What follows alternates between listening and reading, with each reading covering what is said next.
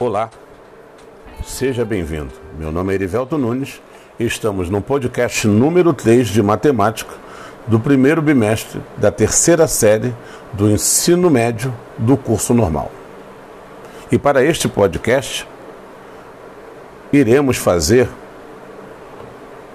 um paralelo entre razão e probabilidade. Nas aulas anteriores, já vimos o que vem a ser razão e probabilidade. Então agora iremos estabelecer uma relação entre esses dois conceitos. Ao pensarmos na situação clássica das probabilidades, na verdade estamos pensando na estrutura básica do cálculo das probabilidades, que aqui é representado pelo cálculo da probabilidade de um evento ou acontecimento. Para obtermos a probabilidade de um evento, consideramos o espaço amostral S finito e não vazio. E designamos por A um desses eventos. E a probabilidade de ocorrer este evento A será dada pela expressão probabilidade de A igual ao número de casos favoráveis sobre o número de casos possíveis. Na verdade, o número de casos favoráveis eles se referem à probabilidade que o problema pede. E o número de casos possíveis nada mais é que o espaço amostral do experimento estudado. Lembrando que o número de elementos do espaço amostral será sempre diferente de zero. Porque, como se sabe, não é possível dividir um número natural por zero. De maneira informal, é possível interpretar a razão como a probabilidade de ocorrer um evento que é obtido pelo quociente ou divisão entre o número de casos favoráveis e o número de casos possíveis. Mas vamos entender melhor isso?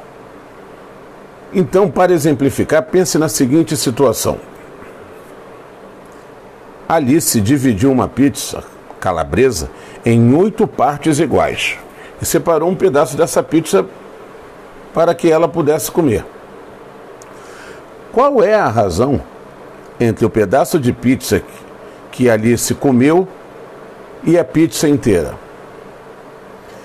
Bem, para essa situação iremos, na verdade, dividir a quantidade de pedaços que Alice comeu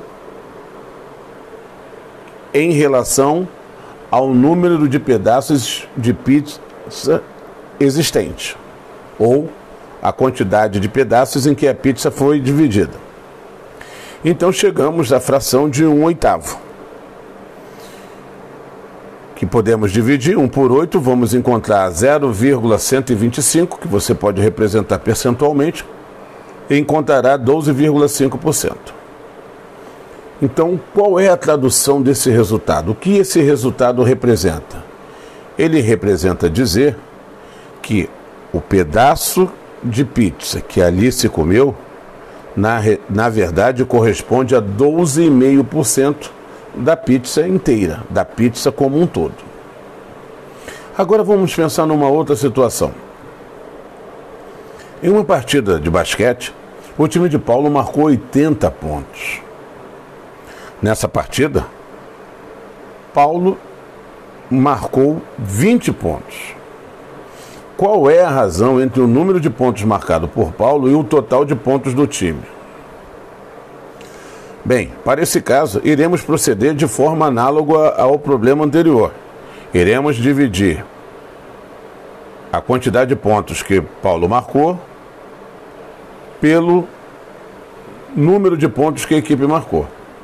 Então teremos a fração 20 sobre 80, que corresponde a um quarto, que é igual a 0,25, que representa nada mais, nada menos que percentualmente 25%. Então a conclusão que chegamos é que a cada quatro pontos que a equipe marcava, Paulo era responsável pela marcação de um desses pontos. Observe que é um problema muito simples, mas que nos dá a ideia da representação do cálculo da probabilidade de um evento. Então, dessa forma, chegamos ao final de mais um podcast. Um grande, um grande abraço e até o próximo.